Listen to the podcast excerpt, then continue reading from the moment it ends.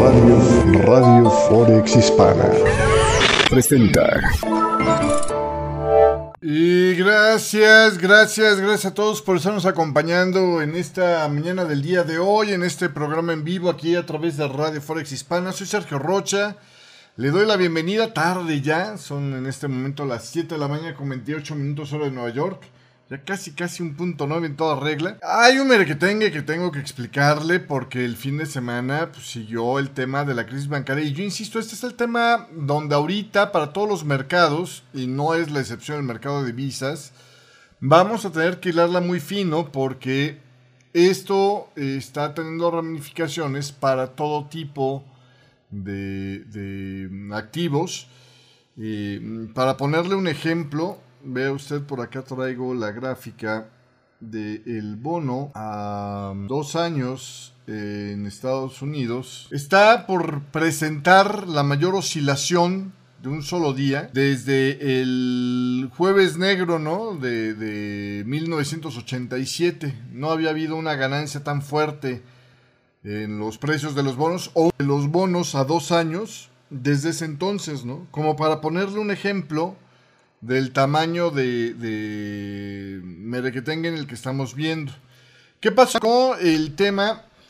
Si usted recuerda lo que le platiqué el viernes pasado sobre lo que estábamos viendo eh, con el, el, viernes la noticia, ya que habíamos terminado el programa punto 9, pero este, que le compartí a través del chat de Radio Forex Hispana, era que el Silicon Valley Bank había sido tomado ya en conservaduría por las autoridades locales y finalmente pues hace que la Federal Deposit Insurance Corp entrara a administrar esto, ¿no? Y, muy elegantemente decían, a partir de lunes todas las cuentas, este, eh, digamos, eh, reguladas, o todas las cuentas protegidas más bien, podrían eh, acceder a sus fondos.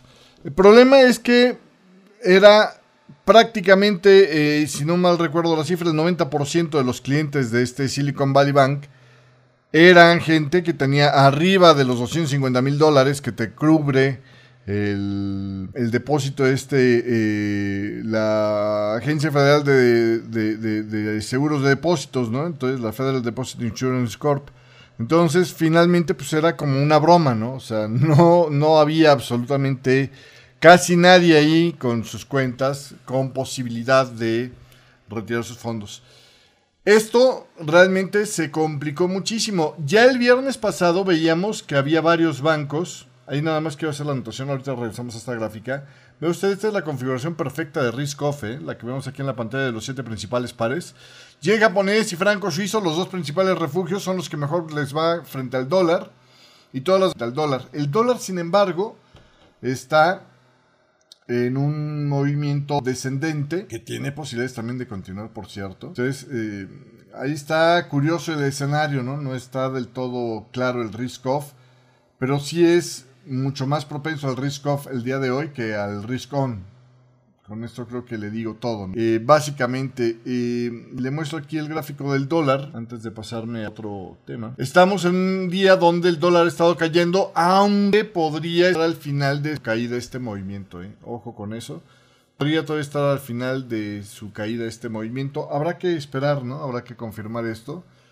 Pero es básicamente lo que hemos estado viendo. No hemos estado viendo un rango muy amplio de, de mercado, pero sí es un rango que no es chiquito. Y sobre todo, bueno, para el yen japonés ya ni le digo, ¿no? El, dólar yen se ha desplazado, hizo 104. Ahí, eh, curiosamente, el canadiense también se ve con un rango medio ampliado de 105 eh, pips, aunque realmente no se ve tan grande el recorrido en el gráfico que compila los principales pares. Pero bueno, Retomando el tema de la quiebra del Silicon Valley Bank, después de que se anunció esta quiebra, que aparte fue un poco atípica, porque normalmente este tipo de quiebras, pues se dan, este, este eh, que normalmente se dan hacia el cierre del viernes para que el viernes se puedan hacer los traspasos de cuentas, todo esto.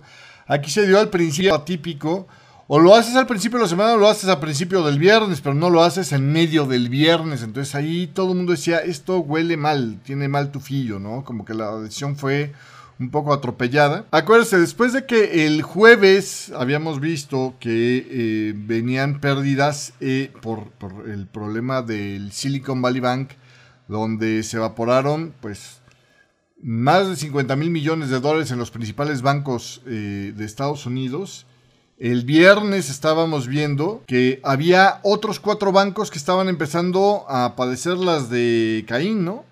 Estábamos hablando del First Republican Bank, del Paco West Bank Corp, del KBW mm, Nasdaq Bank y del Western Alliance Bank. Bueno, apareció otro este, en broncas, que es el Signature Bank, que pues eh, finalmente ya fue tomado este em, domingo también en conservaduría por la Federal Deposit Insurance Corp. Entonces, como le decía yo en el chat de este viernes, la Fed tiene que inventarse algo y tiene que inventárselo rápido para evitar el miedo al contagio, porque este es, o el miedo a, las correas bancarias, porque este es súper contagioso, ¿no? Y finalmente, pues ya salieron con este tema, ¿no? Básicamente, el tema eh, que hemos estado viendo es eh, que los reguladores eh, estadounidenses tomaron, pues, eh, empezaron a activar este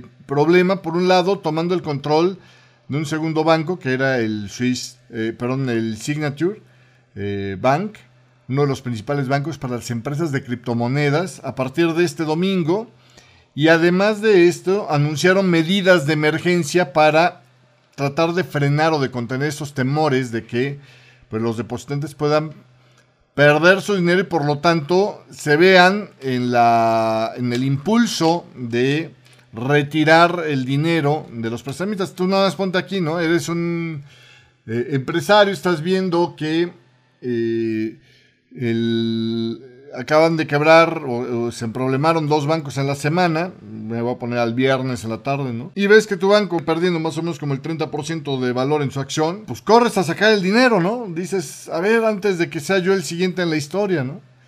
Entonces, algo tenían que hacer los reguladores para frenar esto y es precisamente lo que anunciaron medidas que incluyen cubrir uno de los principales riesgos que había, ¿no? Si el problema es que estos bancos tenían, eran bancos, digamos, eh, em, de tipo corporativo, donde la mayoría de sus clientes, de sus depósitos eran de clientes de capital de riesgo, pues son bancos que tienen el nivel de, el porcentaje de cuentas con eh, valores por arriba de lo que asegura la, la Federal Deposit Insurance Corp, pues rebasado en su gran mayoría. Entonces, ¿cuál es la solución? Pues precisamente proteger esos fondos, ¿no? Decirle a la gente, mira, olvídate lo de la Federal Deposit Insurance Corp, voy a nombrar a estos bancos como de riesgo sistémico, lo que me permite meter la mano y decir, ¿sabes qué? No hay bronca. Tus fondos, aun cuando pasen de 250 mil dólares, están asegurados. Van a estar ahí para ti. Entonces, esto es lo que dice eh, el Tesoro y la Reserva Federal junto con la Federal Deposit Insurance Corp para tratar de parar el miedo, porque si no, esto es como, como cuando pones palomitas al fuego, o sea, truena la primera y de repente es pac, pac, pac, pac, pac, y empieza a tronar todo el mundo. Los reguladores anunciaron que habían tomado, le digo, el control de la Signature Bank, uno de los principales bancos de empresas de criptomonedas este domingo. Eh, y estos, ya que aplican esta regla, los, este, eh, junto con los del Silicon Valley Bank, van a tener este, em, la protección a todos sus fondos, aun si rebasan los 250 mil dólares. Es decir, ya a partir de ahí empiezan a generar el miedo, así como eh, la pausa al miedo, ¿no? Es decir, no te preocupes cuánto tienes en tu banco. Si tú tienes una cuentota, de todos modos te voy a cubrir a ver si con eso dejan de moverse, ¿no? Por separado, la Reserva Federal y el Tesoro dijeron que usarían las autoridades de préstamos de emergencia para hacer más fondos disponibles, o sea, para darles más dinero a los bancos para que puedan cubrir sus demandas de retiros de sus clientes. Es decir, aquí hay lana, no hay ni de cerca la posibilidad de que no puedas hacer retiros, a fin de que puedas tú este, pues, eh, eh, em, estar más tranquilo, ¿no? Con lo que vienes por aquí. Como decía por ahí un, empresario de Estados Unidos, esto no resuelve de fondo las cosas, pero por lo menos sí me tranquiliza el saber que no voy a tener que estar durmiendo afuera del banco para ser el primero en ir a tratar de hacer el retiro, ¿no? De mis fondos. Eh, los funcionarios dijeron que habían dado este paso extraordinario de designar a estos bancos como el Silicon Valley Bank y el Signature Bank como de riesgo sistémico para pues eh, eh, activar la posibilidad que tienen de doblar un poco las reglas y garantizar depósitos que no deberían de ser asegurados, o sea, depósitos que están arriba de los 250 mil dólares. Acuérdense que durante la crisis subprime, la reacción fue, como, como la crisis era mayormente en la mayoría de los bancos, y, la cosa era evitar que la mayoría de la gente moviera su dinero, lo que hicieron en ese entonces fue elevar de 100 mil dólares a 250 mil dólares, más que doblaron lo que estaba protegido por la Federal Deposit Insurance Corp. Aquí lo que están haciendo es decir, ¿sabes qué? Olvídate, como estos bancos, la mayoría de sus cuentas rebasan esos 250 mil dólares, lo que vamos a hacer es protegerles el dinero a todos estos, ¿no? Básicamente. Según este William Dudley, que usted lo recordará porque fue presidente de la Reserva Federal de Nueva York entre 2009 y 2018, él dice esto debería de ser suficiente para detener el pánico de los depositantes. Entonces, con estas mm, eh, eh, medidas anunciadas este fin de semana, los depositantes tanto en el Silicon eh, Valley Bank como en el Signature Bank tendrán acceso a todo su dinero a partir de este lunes. Em, el Fondo Seguro de Depósito Bancario cubrirá todos los depósitos en los bancos en lugar de solo esos 250 mil dólares que era la regla estándar. Los reguladores dicen que eh, cualquier eh, pérdida en la que incurra la FDIC, la Federal Deposit Insurance Bank Corp, se recuperaría eventualmente con una evaluación especial de los bancos, algo que no entiendo mucho qué es, pero bueno.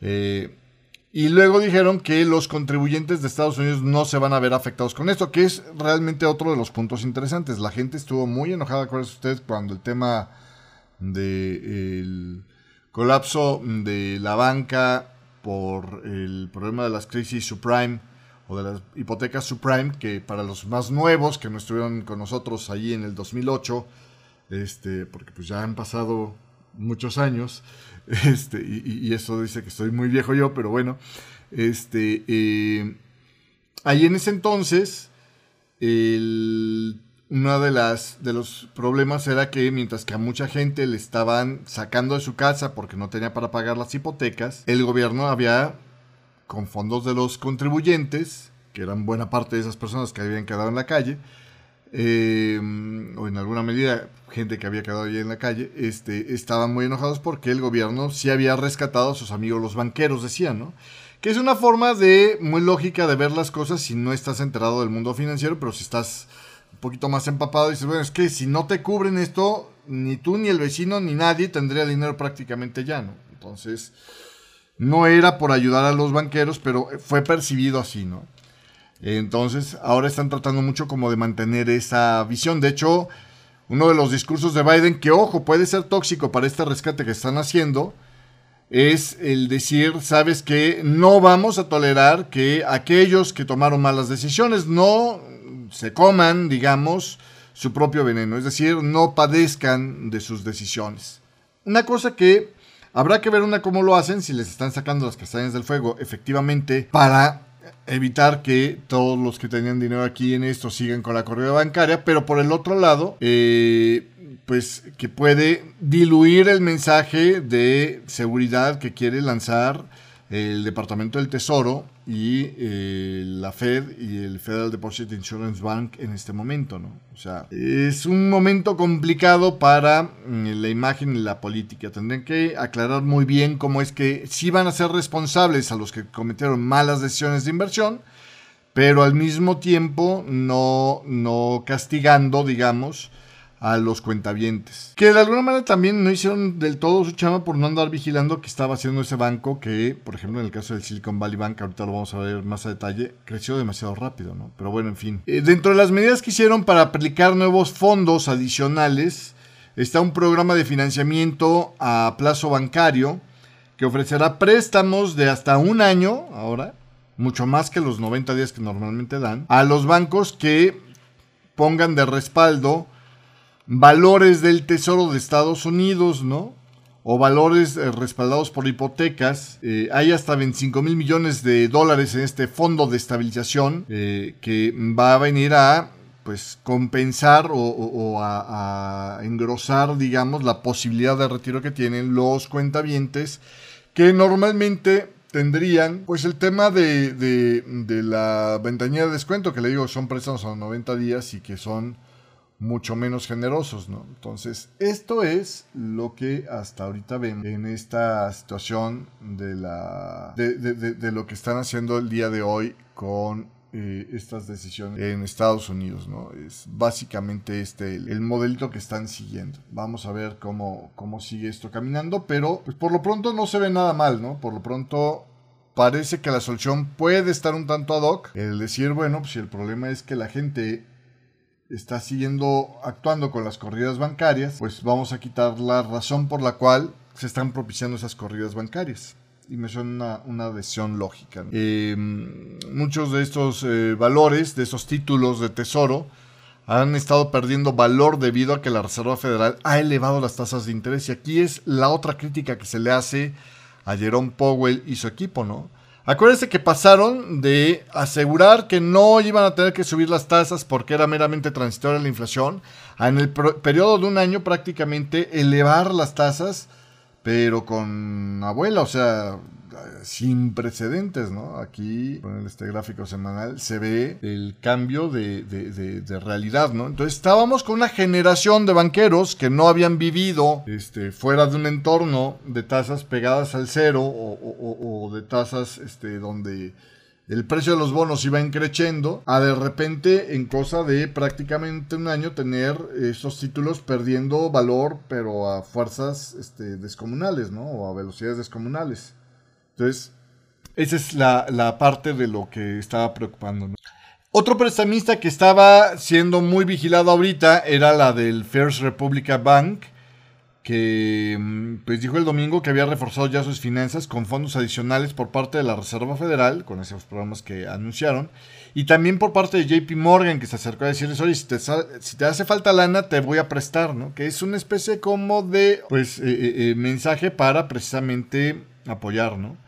Em, con esto ya el First Republic Bank tiene unos 70 mil millones en liquidez no utilizada, em, más allá de los fondos que es elegible para pedir prestado a través de la nueva línea de crédito que se anunció. First Republic Bank es otro de los bancos que estaban muy preocupados, que estuvo cayendo más de un 30% el valor de su acción desde el miércoles, porque resulta ser que atiende a clientes adinerados con grandes cuentas bancarias que superaban prácticamente en su mayoría, o en su gran, gran mayoría, el tope de los 250 mil dólares, ¿no? Era de esos bancos que eh, hacían, pues, que tuvieran préstamos, por ejemplo, para... Eh, tuvo mucho éxito teniendo préstamos hipotecarios, como por ejemplo para lo que era el tema este de los... De, por ejemplo, los mega ricos, ¿no? Como este Mark Zuckerberg, que quería una casa, bueno, pues ahí era donde sacaba su hipoteca. Entonces, eh, pues era un negocio relativamente sólido, donde finalmente, pues era muy raro que uno de estos eh, megamillonarios terminara sin poder pagar sus hipotecas. Y este, pues finalmente, por la composición que tenía su cartera de clientes, era que estaba preocupados porque decían, bueno, es que este cuate le van a empezar a sacar fondos porque simplemente la Federal Deposit Insurance Corp no le garantiza a prácticamente nadie de su población los fondos bancarios. Sobre la quiebra del Silicon Valley, hay algunos puntos que valdría la pena analizar en concreto para entender más claramente qué estaba pasando con eso. Para empezar, ¿qué pasó con este banco? ¿Por qué se fue el Silicon Valley Bank? al carambas. ¿Se acuerda usted que hace unos días le habíamos presentado el, gráfico de su acción y, era algo realmente triste de ver, ¿no? O sea, se le había puesto, pero sí, una espiral de la muerte terrible.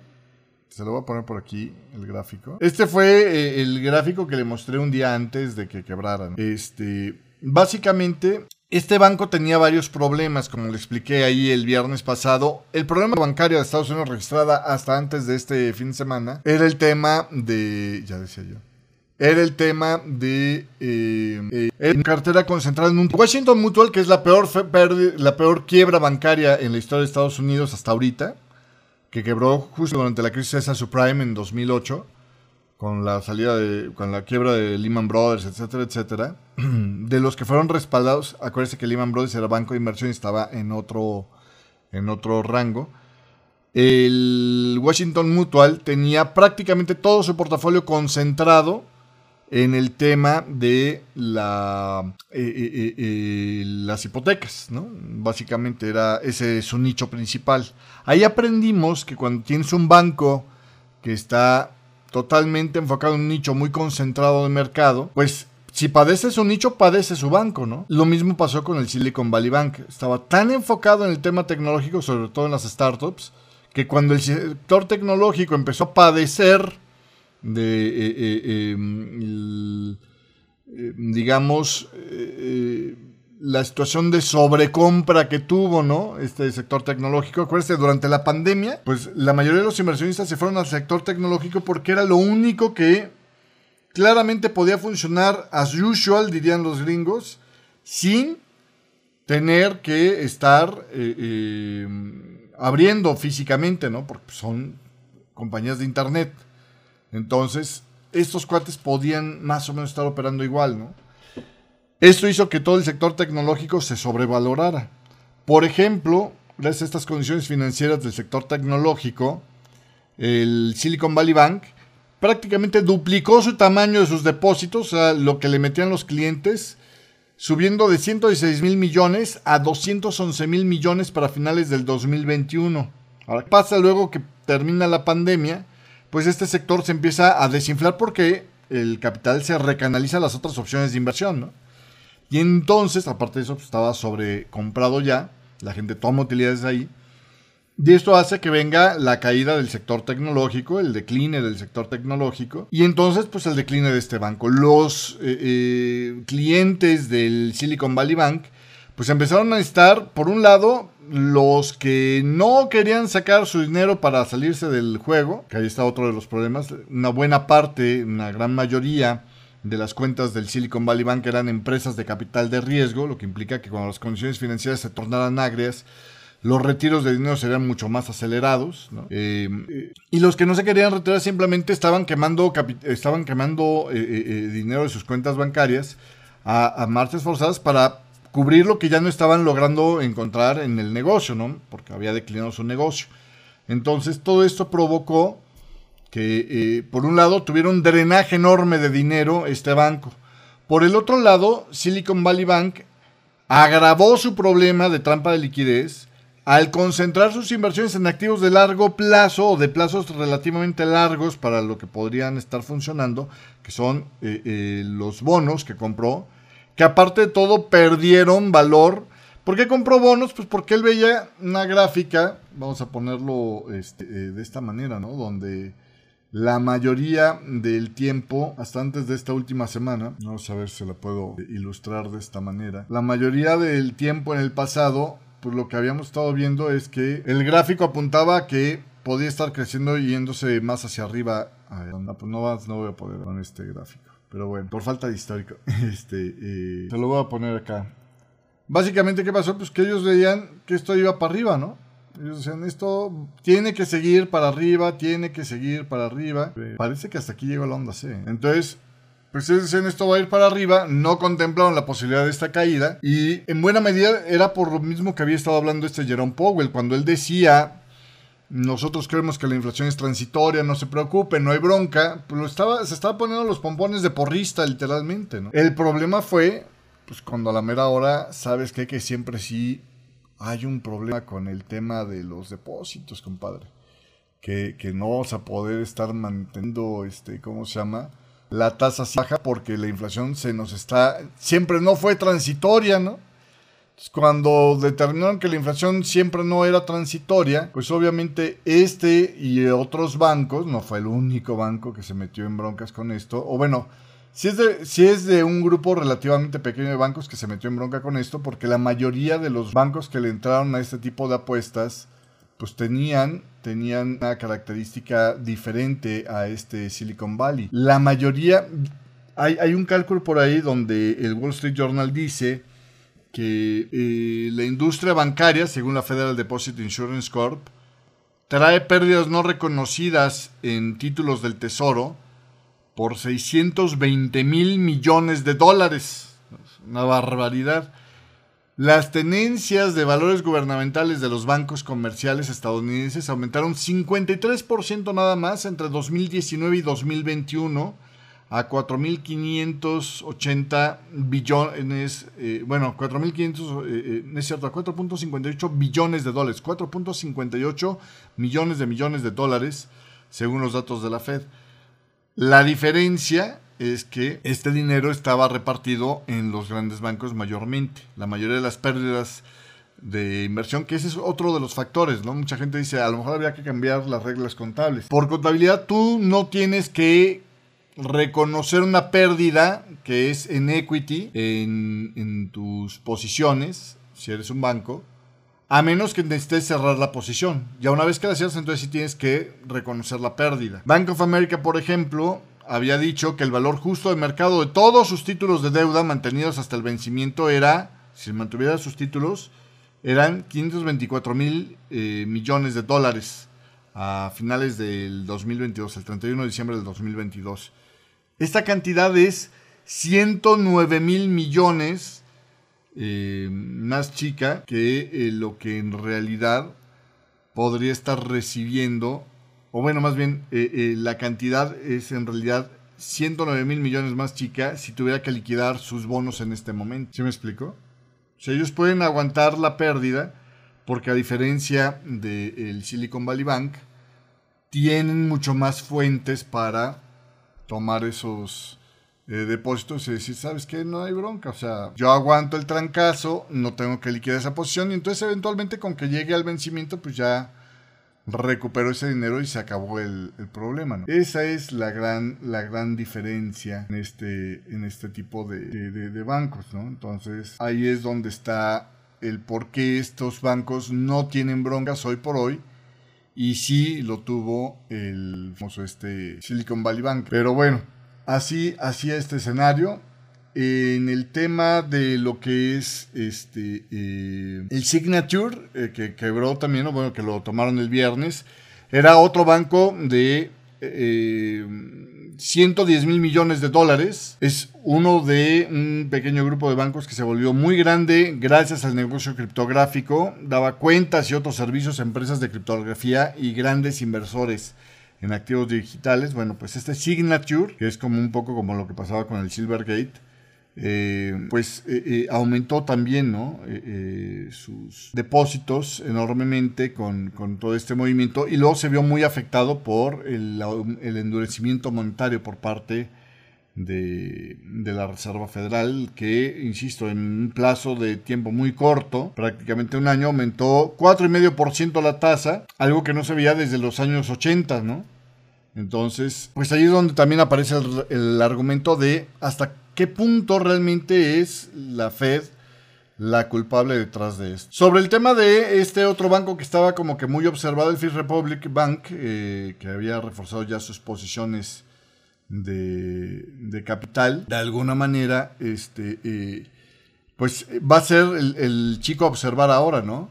First Republic tiene 213 mil millones en activos el viernes este prestamista emitió un comunicado en el que decía que tenía un grupo diversificado de depositantes, es decir, no soy Silicon Valley, y que tenía más de 60 mil millones de capacidad de préstamos disponibles no utilizadas eh, en sus, eh, eh, digamos, mecanismos nuevos que inventó ahora ya la Reserva Federal. además que también funcionarios de la JP Morgan comunicaban que pues se habían acercado a este banco desde la semana pasada para avisarles que Estaban listos para inyectarle capital si necesitaban. Aquí hay lana cara, pero aquí hay lana si la necesitas, ¿no? Que podría poner fondos, o bueno, que no podría, que pondría directamente fondos adicionales a disposición de los bancos a través de este programa de financiamiento a plazo bancario que ofrece préstamo como colateral los títulos del Tesoro de Estados Unidos que ha depreciado la Reserva Federal y bueno pues hasta ahorita por el tipo de perfil que había adquirido pues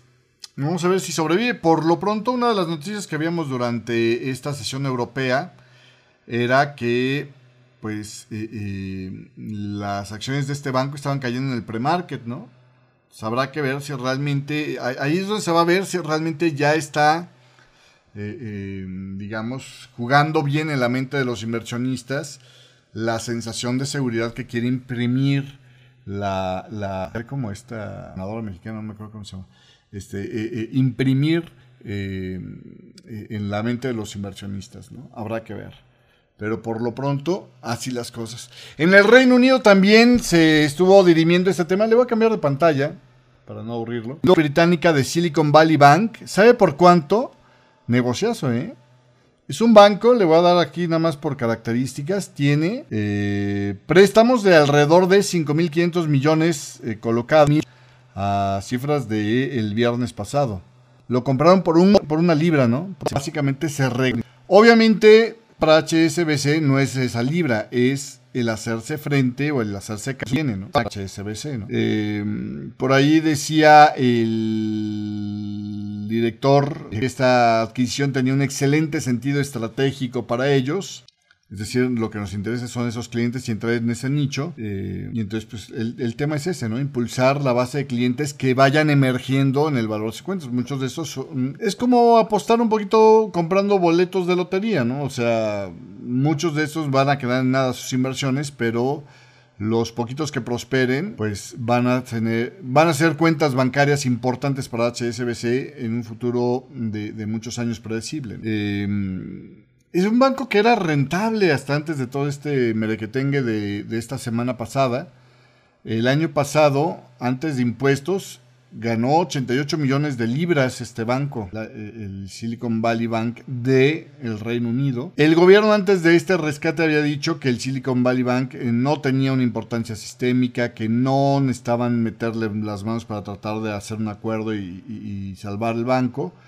Pero resulta ser que eh, era uno de los eh, eh, métodos de financiamiento importante para la industria emergente en el Reino Unido, o sea, para esos startups del Reino Unido, que por cierto es el mercado de startups más bollante de Europa, ¿no? Entonces, ahí es donde de repente en insolvencia este banco y es donde pues empezaron a mover palancas para concretar la venta por una sola libra al, HSBC Holdings, ¿no? Básicamente. Entonces todo esto pues nos deja un contexto donde ahora, ahora la cosa es qué va a pasar con la decisión de política monetaria de porque el, riesgo de, eh, la inestabilidad que hay está fuerte. Saludos a Jerónimo que nos está saludando a través del chat de YouTube Live. Muchísimas gracias. También saludos a Jorge Abad en el chat de Radio Forex Hispana, a Rogelio Jaramillo, que era el primero en acompañarnos en vivo en esta mañana del día de hoy. Y ya que estoy en la zona de los saludos y ya interrumpí un poquito la candencia de este comentario, pues saludos también eh, la semana pasada eh, a esta eh, Carla Johanna, gracias por el saludo. Y a Antonio Díaz Linero también, buenas tardes, camaradas de Cielo. Bueno, muchas gracias por estarnos saludando. Si usted quiere que le mande saludos en el programa de mañana, pues déjenmelos en los comentarios del video de YouTube el día de hoy. Entonces le digo, todo esto nos deja con el debate bien calientito de qué va a pasar con la decisión de política monetaria por parte de la Reserva Federal. Si usted observa lo que se ve precisamente en el brinco este que han estado teniendo los bonos del Tesoro de Estados Unidos, te voy a mostrar aquí el bono a dos años. Pues parece que la gente está prácticamente en sincronía apostando porque, como dice Goldman Sachs, ya no le van a subir las tasas de, interés. Ya no digamos medio punto ni un cuarto de punto para la próxima reunión de política monetaria. Saludos a Santos, gracias. Eh, los funcionarios de la Reserva Federal entonces, pues, que se van a reunir la próxima semana, tienen un debate interesante, ¿no?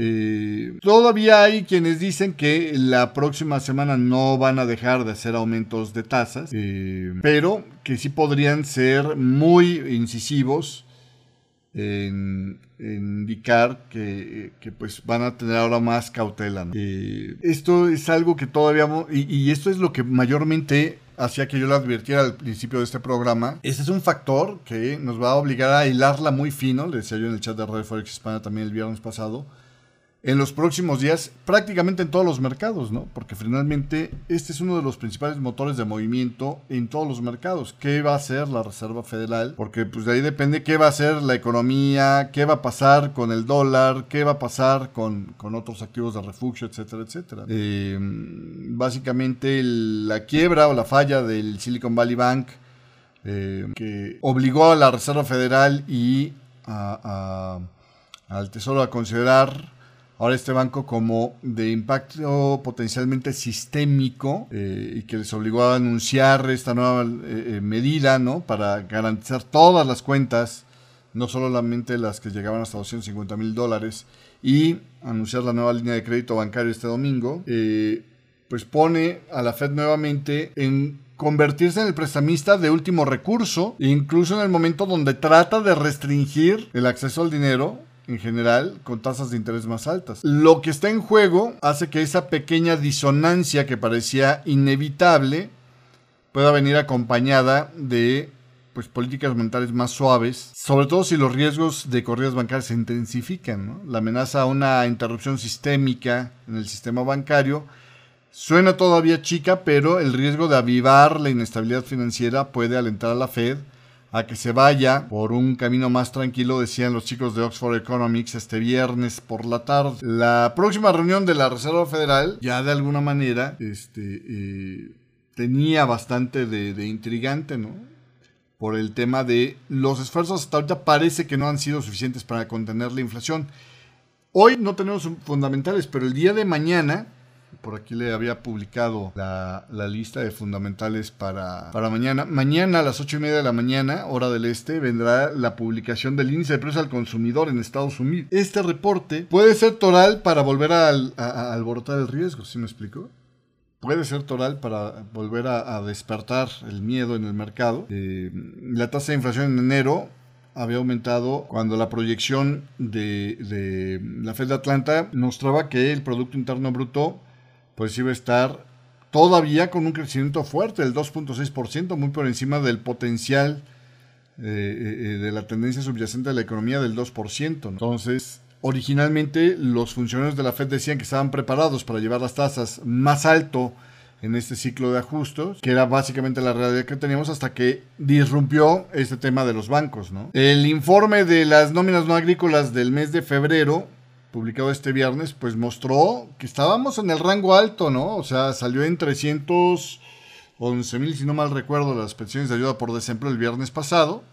Acuérdense que las, cuando le di el rango en el programa del viernes de qué se esperaba para este non-farm payroll, estaban desde 79 mil, los más magros según Reuters, hasta 300 y fracción, los que estaban apuntando más alto. Entonces salió en el, en el lado alto del rango, aunque claro menos que los eh, medio millón de puestos de trabajo de la vez pasada, el mes de enero. Pero vamos, estamos hablando de, un nivel alto. Sin embargo, fue compensado a la baja por el tema de la tasa de desempleo que aumentó al 3.6%. Otro tema interesante fue en este non-farm payroll que el crecimiento mensual de los salarios se desaceleró incluso cuando la economía continuó generando empleos, un resultado que pues deja abierta la posibilidad de que la Fed pudiera estar endureciendo no la política monetaria entre un cuarto y medio punto porcentual, ¿no? Pero ahora con estas quiebras, pues ya de plano salen este, eh, analistas como dicen los de Goldman Sachs que pues ellos ya no esperan que la Fed suba las tasas de interés a la luz de los eh, estrés que han puesto el sistema bancario eh, últimamente, que las medidas de liquidez que anunciaron son un apoyo sustancial para los bancos que enfrentan salidas de depósitos y van a mejorar la confianza de los depositantes, pero todavía este, eh, pues este problema se puede agravar ¿no? con el endurecimiento monetario. Eh, aquí lo interesante es que, eh, ¿qué van a hacer, por ejemplo, para las reuniones? de mayo, junio y julio, ¿no? Donde, por ejemplo, Goldman Sachs dice, en esta de marzo no van a subir las tasas, pero en estas de mayo, junio y julio sí va a haber aumentos de un cuarto de punto y ellos esperan ver la tasa terminal de ascenso en el 5.25 a 5,5%. Todavía no hay una percepción clara de que vaya a haber una, un, pico de ajuste relativamente pronto. De hecho, sobre este tema, este, eh, los rendimientos de los bonos del Tesoro de Estados Unidos a 10 años, ahorita le pongo aquí esa gráfica, creen los operadores que pueden volver a repuntar, es decir, después de que están este, eh, pues cayendo por debajo del 4%, podrían volver a regresarse hasta el 4% o el precio volver a bajar a la zona de los 110, eh, ya que los esfuerzos del gobierno para anular los riesgos del contagio del colapso de la Silicon Valley Bank van a reducir también la demanda de activos de refugio. Eso es lo que decían los chicos de Mitsubishi y Morgan Stanley y RBC Capital Markets, eh, que dicen que el riesgo de que la deuda soberana de Estados Unidos renuncie a esta que es la mayor ganancia de dos días desde inicios de la pandemia, pues puede volver a aparecer. Los datos de inflación de Estados Unidos que se van a publicar este martes van a ser cruciales para determinar este. Básicamente esto es lo en el entorno del día de hoy. En un día donde, como podía ver usted en esta pantalla, el tema de los fundamentales para el día de hoy era prácticamente nulo, ¿no? No había prácticamente anuncios fundamentales importantes. Más allá de las tendencias de empleo del Conference Board que se van a publicar a las 10 de la mañana el día de hoy. Lo que viene por delante es lo interesante, ¿no? El tema de la inflación el día de mañana. Entonces, hoy es un día donde hemos estado viendo un poquito de escasez de liquidez, me parece a mí, en el mercado. Vamos a ver qué onda con eso. Pero por lo pronto, pues así, así la historia el día de hoy. Ahora, con un dólar, vamos a, déjeme cambiarme aquí al gráfico del dólar. Con un dólar que está claramente presionado hacia la baja, pues esto era viento de, honestamente, de cola para las cotizaciones de los commodities. Pero el miedo de que estas quiebras bancarias impliquen, pues, un problema más grave para la economía están haciendo que el mercado sea claramente de risk off. ¿no? Los activos de riesgo, como son los commodities, están perdiendo valor en lugar de aprovechar la debilidad del dólar. Y ahí tiene usted la caída del crudo por debajo de los 72 eh, eh, medios. Está, mm, no cierto, todavía no llega por debajo de los 72 medios, pero podría llegar por ahí. Por debajo por lo menos de los 70 3 eh, dólares esta mañana del día de hoy. Eh, aquí, por cierto, habrá que ver, ¿no? Si se va a seguir extendiendo o no esta onda. Está apenas ya rebasando. Ah, no le he mostrado el gráfico, aquí está. No ha rebasado el 161,8%. Todavía puede ser la B de una plana extendida. Esa caída. Para seguir todavía en la fase 2 o B de este movimiento. Si rebota ya como una plana extendida, si rebota más o menos a regresarse a estas zonas, ¿no? Ya no veríamos que rebasada por mucho este máximo, pero sí más o menos acercarse a este máximo en el pullback. Eso depende si se frena o no. Si no, pues hasta aquí llegó la fase este 1 probablemente o A, que más bien cabría ser W y eso sería X y aquí vendría la fase Y de esta nueva fase, ¿no? De esta nueva etapa, ¿no? Básicamente. O para la visión de que estamos teniendo un arranque de onda 3 con una diagonal, pues entonces sería 1, aquí ya muy rápidamente el 2 y esto sería el 3 de esa diagonal, básicamente. En el tema del oro, obviamente el oro totalmente al contrario, es un refugio en tiempos de miedo, ¿no?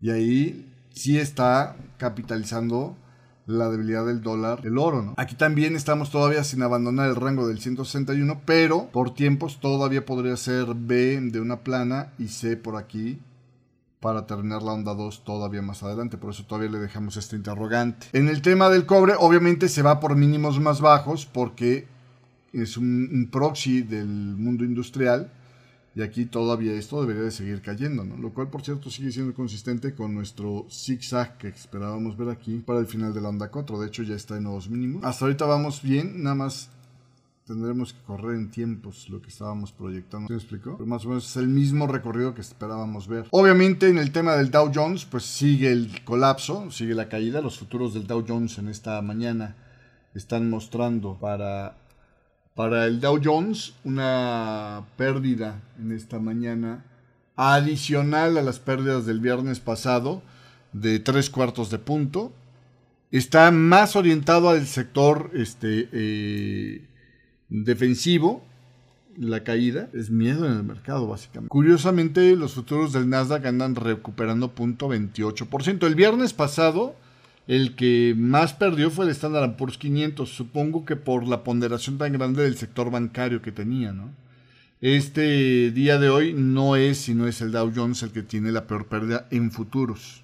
Vamos a ver eso cómo sigue. Ahí realmente la cosa está medio misteriosa. En el Standard Poor's 500 así se veían las cosas en esta mañana del día de hoy. Le muestro el gráfico. Básicamente, esto es lo que en esta mañana del día de hoy. Y obviamente con el tema de los criptoactivos, pues ahí sí el rescate de este de, de, del Silicon Valley Bank y todo este y el que no hayan perdido su dinero los de eh, Signature Bank que estaban mayormente enfrentados o bueno enfrascados en el tema del criptocambio ayudó a el optimismo en el Bitcoin que tiene una recuperación importante ¿no? y muy volátil hacia arriba. Todavía puede seguir siendo una diagonal, pero ahora expandida para hacer las veces de esta onda C que estábamos esperando posiblemente una parada final por aquí, por la zona de, de aquí de los 18.500 dólares, ¿no? Básicamente. Pero este rebote, claro que suena como a música en los oídos de, de, todos estos muchachos. Básicamente esto es lo que se está viendo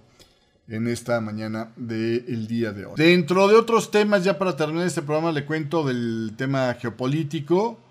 Eh, China va a tener que redoblar los esfuerzos para garantizar la estabilidad y reforzar la autosuficiencia, dijo este Xi Jinping a los legisladores en un discurso marcando el comienzo de su tercer mandato, que ya había quedado perfeccionado el viernes pasado cuando se aprobó eh, su, tercer periodo. Eh, la clausura de la Asamblea Popular Nacional de este lunes prometió oponerse a la interferencia extranjera en Taiwán, una especie de referencia velada al crecimiento del eh, apoyo de Estados Unidos al gobierno electo democráticamente allá en Taipei. Dentro de esta reunión también, pues vuelve otra vez a, como decíamos, ¿no? A ser una autocracia de un solo gobernante, porque sigue rodeándose de leales este Xi Jinping. El Parlamento de China aprobó oficialmente ya a los altos cargos gubernamentales con Li Qiang como primer ministro, mientras que Yi Gang seguirá siendo gobernador del Banco del Pueblo de China por ahora y Liu Kung seguirá siendo ministro de Finanzas. Xi Jinping este, eh, les dijo que deberían implementar una estrategia para rejuvenecer a la China a través de la ciencia y la educación y agregó que deberían de trabajar para lograr una mayor autosuficiencia, fortaleza en ciencia y tecnología, así como promover la transformación y mejora del sector industrial. Li dijo que China necesita mejorar aún más las capacidades de innovación científica y tecnológica y acelerar la construcción de un sistema de mercado moderno que se centre en el desarrollo de alta calidad. Bueno, pues habrá que ver eso. También dice que va a profundizar inquebrantablemente este, la apertura y reconoció que China enfrenta muchas dificultades este año y que no va a ser fácil de lograr el objetivo de crecimiento económico del 5%. También, por cierto, dicen por ahí que en privado China sugirió que Estados Unidos debería de considerar una visita simultánea del vicepresidente de Estados Unidos, Kamala Harris, a China, si es que el presidente de la Cámara de Representantes, el republicano McCarthy, decidiera ir a Taiwán. Es decir, compénsame la idea, ¿no? Y hablando de compensaciones, también está el anuncio de que Xi Jinping estaría hablando ya finalmente con este Zelensky. Xi Jinping que no había hablado con Zelensky desde antes de la guerra. La última vez que habló Xi Jinping con Zelensky había sido semanas antes de la invasión de Rusia en Ucrania, ¿no? Y este es un tema curioso porque, pues, para Ucrania, China era el mayor socio comercial antes de la guerra. Le importaba casi el 30% de su maíz. Eh, eh, este. Eh, China a Ucrania. China también ha invertido en proyectos de infraestructura en Ucrania. Y no había habido un contacto de Xi Jinping con Zelensky durante toda esta guerra. Ahora, pues parece que sí. Ojo que esto se anuncia justo cuando también eh, es prácticamente ya un hecho de que Xi Jinping visitará la próxima semana al Putin de Rusia allá en Moscú, ¿no? Entonces, así, así las cosas. En otro de los temas, el presidente Zelensky dijo que las fuerzas rusas habían estado padeciendo más de 1.100 muertos en su guerra en Ucrania, en Bakhmut. O sea, más o menos es repetir la cifra que estábamos hablando, si no mal recuerdo, el jueves, viernes pasado. ¿eh? Estos 1100 muertos, estamos hablando que es básicamente, pues que el grupo Wagner, insisto, ¿no? Pasó de proveedor de alimentos a proveedor de carne molida ya para, para la guerra esta de, Rusia en Ucrania. Eh, habrá que ver, ¿no? Habrá que ver cómo siguen las cosas. Por cierto, ayer en la entrega de los Óscares, este, un documental sobre este Navalny, el principal opositor del Putin de Rusia, que está encarcelado, el que trató de envenenar y luego lo encarceló porque no cumplió de otra condena que tenía atrás, igual, ¿no? Por temas, este, eh, preso político este muchacho Navalny este, no cumplió por firmar el libro de acuerdos de visitas ¿no? de, de la cárcel, pues porque estaba internado en Alemania tratando de salvar su vida, pero en fin, pues por salvar su vida lo meten a la cárcel otra vez. Este, el documental sobre este Navalny eh, ganó como el mejor documental en los premios Oscar. Y honestamente a mí como que no me sonó mucho esto de la de la película que se llevó, la de la chinita esta, de la que se hizo famosa esta con la... Ay, ya se me olvidó cómo se llamaba la película esta de... La china que ganó Oscar también en su momento, este, hace unos años, este, que es una especie de, de, de, reformulación de, una mezcla de Matrix, este, a mí me parece, ¿no? El Doctor Strange, etcétera, etcétera. Ay, está como, no sé, tanto premio se me hizo, digo, Sí, por ser una, una, película de poco presupuesto, porque una película de bajo presupuesto o de cine independiente, hicieron maravillas con los 25 millones de dólares que, que les costó esa película.